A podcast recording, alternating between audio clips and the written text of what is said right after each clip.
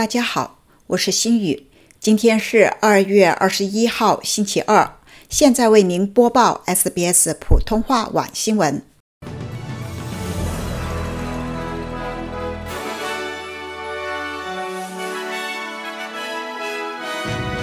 澳洲政府宣布将提高留学生工作时间上限。澳洲房屋保费为何飙升？在蓝山被报告失踪的两名徒步者已经找到。国际母语日，联合国活动探讨使用多语言潜力。下面请听详细内容。为了应对本地技术劳动力的短缺，澳洲联邦政府宣布将会提高留学生学习期间的兼职工作的时间上限，由目前的每两周四十小时。增加到每两周四十八小时。澳洲政府表示，新规将于今年的七月一号起生效。这将有助于留学生在赚取生活开支之余，也能够获取宝贵的工作经验，以及为本地的劳动力市场做出贡献。与此同时，澳洲政府也宣布，将为在本地高等学府修读部分科目的留学生。延长其毕业后工作签证的期限。近年来，保险公司一直在提高房屋的保费，有些每年的增幅更高达百分之十至百分之十一。部分是由于通胀，部分是由于全球不断提高的再保险费率，还有部分的原因是由于澳洲面临与气候相关的风险。有些人的房屋保费升至每年两万到三万澳元。澳洲保险委员会的公共事务总经理琼斯表示，全球性的在保险公司正在重新评估澳洲。我们首当其冲受到了所有极端天气事件的影响。我们遇过洪水、飓风以及可怕的火灾。澳洲的这些风险给保费带来了上行的压力。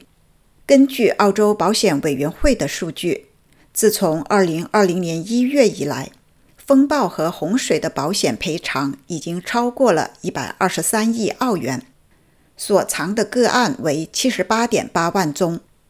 琼斯说：“保险公司希望人们能够负担得起保险，因为越多的人购买保险，就越符合他们的利益。但是，随着极端天气事件的恶化，他们不得不重新评估房产，以收回成本。两名在新州蓝山报告失踪的丛林徒步者已经被安全找到。他们两人说自己感觉很好，根本没有迷路。六十九岁的阿尔弗雷德是一名经验丰富的徒步旅行者。他和八十一岁的克劳斯在上周三离开了梅加龙山谷的一个营地。他们告诉朋友，他们将会在周五回来，但是阿尔弗雷德并没有在约定的时间内返回。于是，警方在周日进行了搜寻的工作。在周一晚间，两人设法通过手机联系了警方，并确认了身份。在六天的徒步旅程中，两人都没有受伤。被护送出来之后，克劳斯说。非常炎热的天气和杂草丛生的行走路线，导致两人无法按约定的时间返回。他说：“我们还遇到了一些雷雨的天气，大多数时候电话都打不通。”联合国于1999年设定今天，也就是2月21号是国际母语日。如今，许多语言在世界范围内面临消逝的威胁。由澳洲国立大学领导的一项研究表明，世界上七千种语言当中有一半濒临消逝。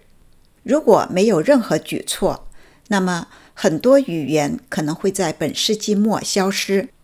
今年，联合国教科文组织的活动将探讨使用多语言的潜力。